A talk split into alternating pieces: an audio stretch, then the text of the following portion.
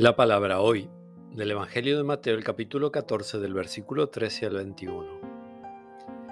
Al enterarse de la muerte de Juan el Bautista, Jesús se alejó en una barca a un lugar desierto para estar a solas. Apenas lo supo la gente, dejó las ciudades y lo siguió a pie.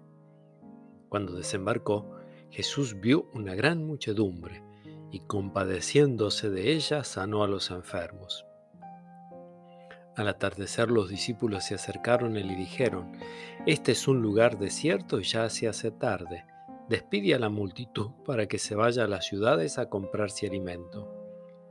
Pero Jesús les dijo, No es necesario que se vayan, denles de comer ustedes mismos. Ellos respondieron, Aquí no tenemos más que cinco panes y dos pescados.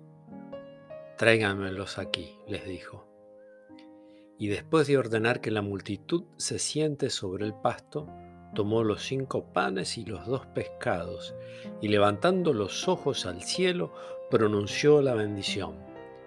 Partió los panes, los dio a sus discípulos, y ellos los distribuyeron entre la multitud. Todos comieron hasta saciarse, y con los pedazos que sobraron se llenaron doce canastas. Los que comieron fueron unos cinco mil hombres, sin contar las mujeres y los niños. Palabra del Señor.